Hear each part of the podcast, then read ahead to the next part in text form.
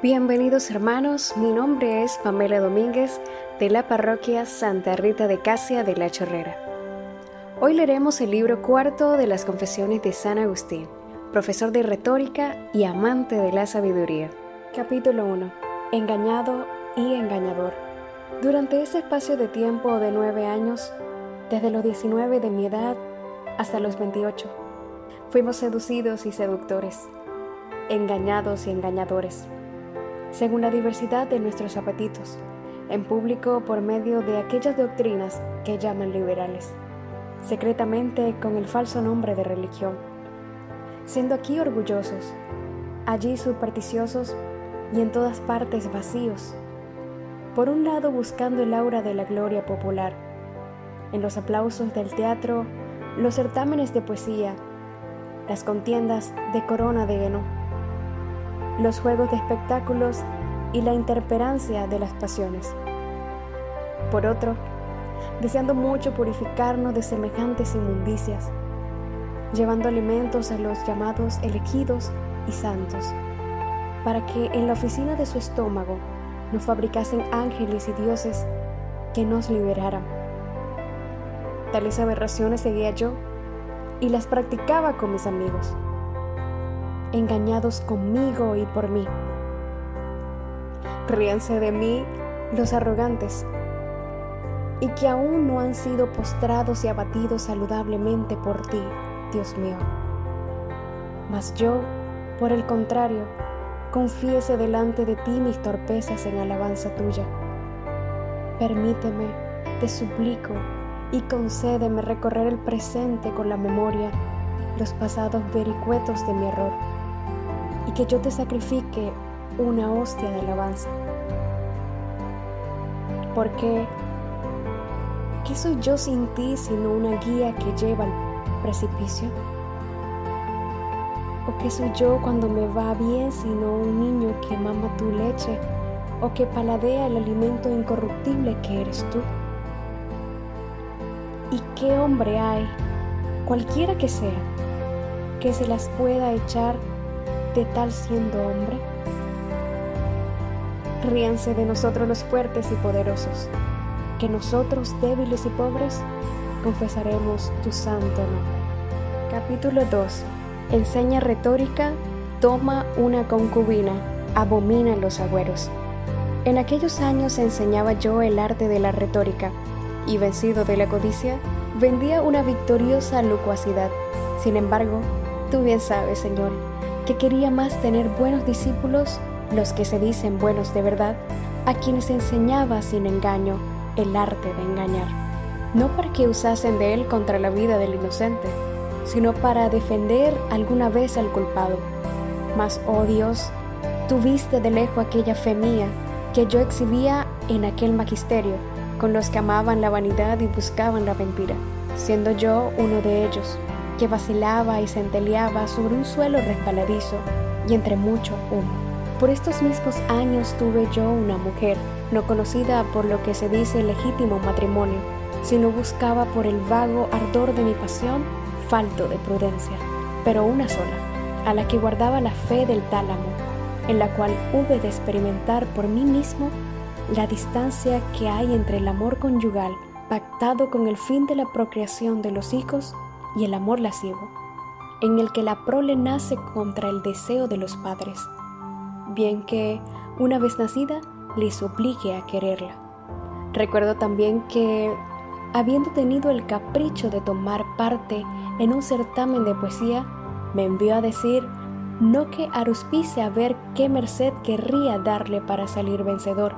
Yo, que abominaba de aquellos nefandos sortilegios, le contesté que no quería, aunque fuera la corona de oro imperecedero, que se sacrificase por mí triunfo, ni una mosca siquiera, porque proyectaba al sacrificar vida de animales y con esta clase de ofrendas parecía invocar en favor mío los votos de los demonios.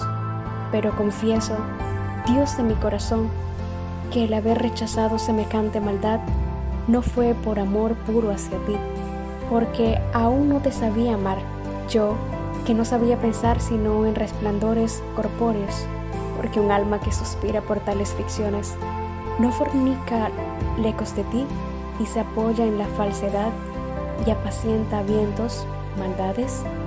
Mas he aquí que, no queriendo que se ofreciesen por mis sacrificios a los demonios, yo mismo me sacrificaba a aquellos con aquella superstición, porque ¿qué otra cosa es apacentar vientos que apacentar a aquellos? Esto es, servirles de placer y mofa con nuestros errores? Capítulo 3. Un médico le cura de su afición a la astrología. Así, pues, no cesaba yo de consultar a aquellos embusteros llamados matemáticos, porque en sus adivinaciones no sacrificaban vidas ni dirigían conjuro alguno a ningún espíritu, lo que también, sin embargo, condena y rechaza con toda la piedad cristiana y verdadera.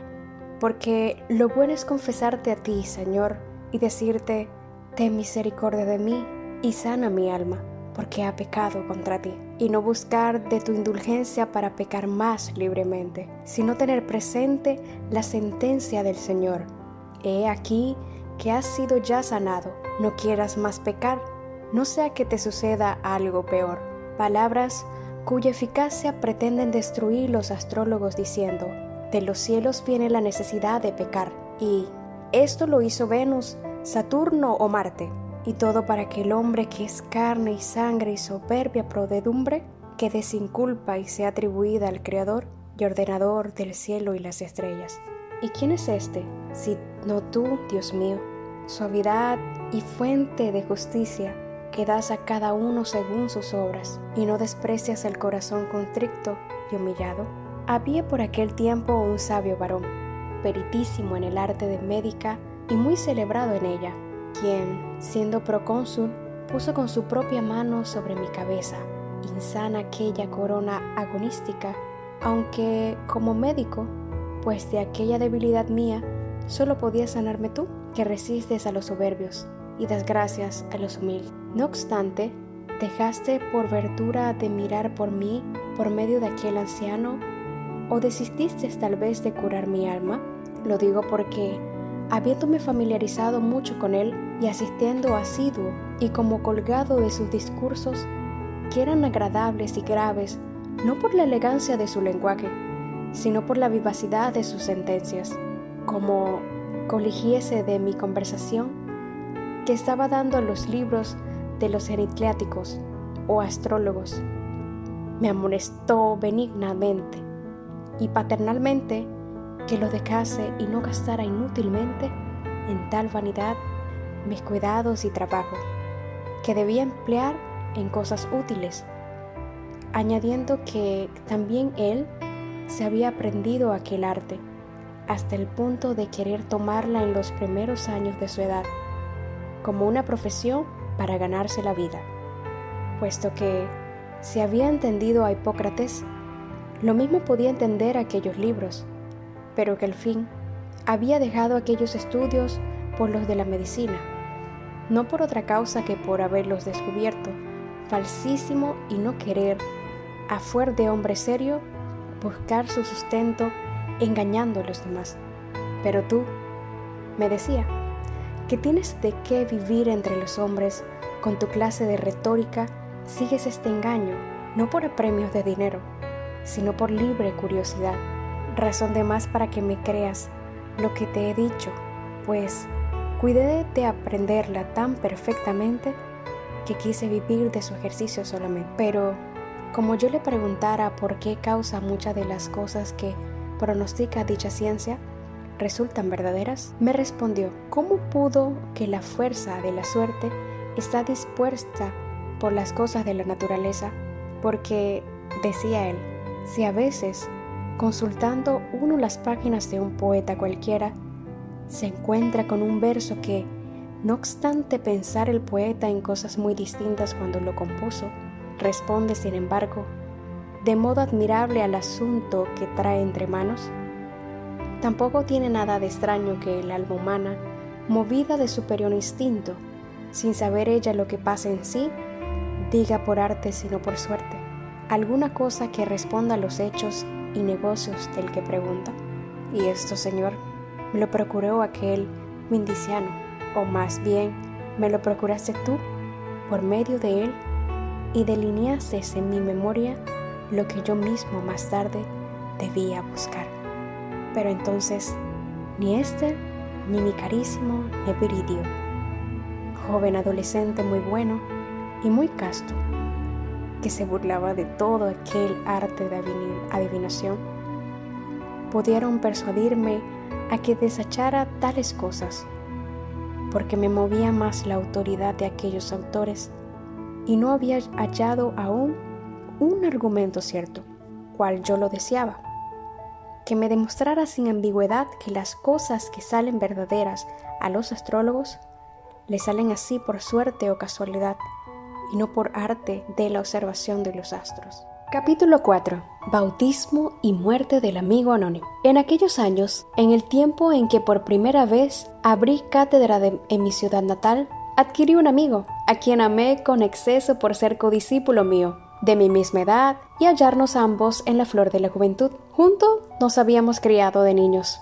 juntos habíamos ido a la escuela y juntos habíamos jugado. Pero entonces no era tan amigo como lo fue después, aunque tampoco después lo fue tanto como exige la verdadera amistad, puesto que no hay amistad verdadera sino entre aquellos a quienes tú aglutinas entre sí por medio de la caridad derramada en nuestros corazones por el Espíritu Santo que nos ha sido dado. Con todo, era para mí aquella amistad, amasada con el calor de estudios semejantes, dulce sobremanera. Hasta había logrado apartarle de la verdadera fe, no muy bien hermanada y arraigada todavía en su adolescencia, inclinándole hacia aquellas fábulas supersticiosas y perjudiciales, por las que me, lloraba mi madre. Conmigo erraba ya aquel hombre en espíritu, sin que mi alma pudiera vivir sin él. Mas he aquí que, siendo tú la pista de tus siervos fugitivos, oh Dios de las venganzas y fuente de las misericordias, a un tiempo que nos conviertes a ti por modos maravillosos. He aquí que tú le arrebataste de esta vida cuando apenas había gozado un año de su amistad, más dulce para mí que todas las dulzuras de aquella mi vida. ¿Quién hay que pueda contar tus alabanzas? aún reducido únicamente a lo que uno ha experimentado en sí solo? ¿Qué hiciste entonces, Dios mío? Oh, y cuán impenetrable es el abismo de tus juicios porque como fuese atacado aquel de unas calenturas y quedara mucho tiempo sin sentido bañado en sudor de muerte, cómo se desesperara de su vida, se le bautizó sin él conocerlo, lo que no me importó por presumir que retendría mejor su alma lo que había recibido de mí, que no lo había recibido en el cuerpo sin él saberlo. La realidad, sin embargo, fue muy otra, porque habiendo mejorado y ya puesto a salvo, tan pronto como le pude hablar, y le pude tan pronto como lo pudo él, pues no me separaba un momento de su lado, y mutuamente pendíamos el uno del otro. Tenté de reírme en su presencia del bautismo, creyendo que también él se reiría del mismo, recibido sin conocimiento ni sentido, pero que, sin embargo, sabía lo que había recibido. Pero él, mirándome con horror como a un enemigo, me amonestó con admirable y repentina libertad diciéndome que, si quería ser su amigo, cesase de decir tales cosas. Yo, estupefacto y turbado, reprimí todas mis ímpetus para que convaleciera primero y recobradas las fuerzas de su salud, estuviese en disposición de poder discutir conmigo en lo que fuera de mi gusto.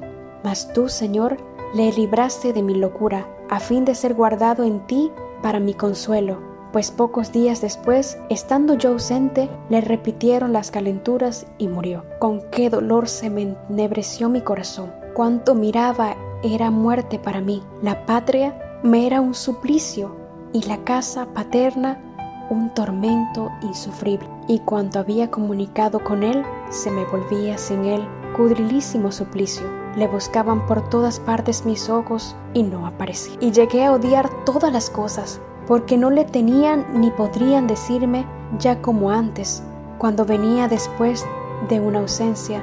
He aquí que ya viene. Me había hecho a mí mismo un gran lío y preguntaba a mi alma por qué estaba triste y me conturbaba tanto y no sabía qué responderme. Y si yo le decía, espera en Dios, ella no me hacía caso. Y con razón, porque más real y mejor era aquel amigo queridísimo que yo había perdido que no aquel fantasma en que se le ordenaba que esperase. Solo el llanto me era dulce y ocupaba el lugar de mi amigo en las delicias de mi corazón.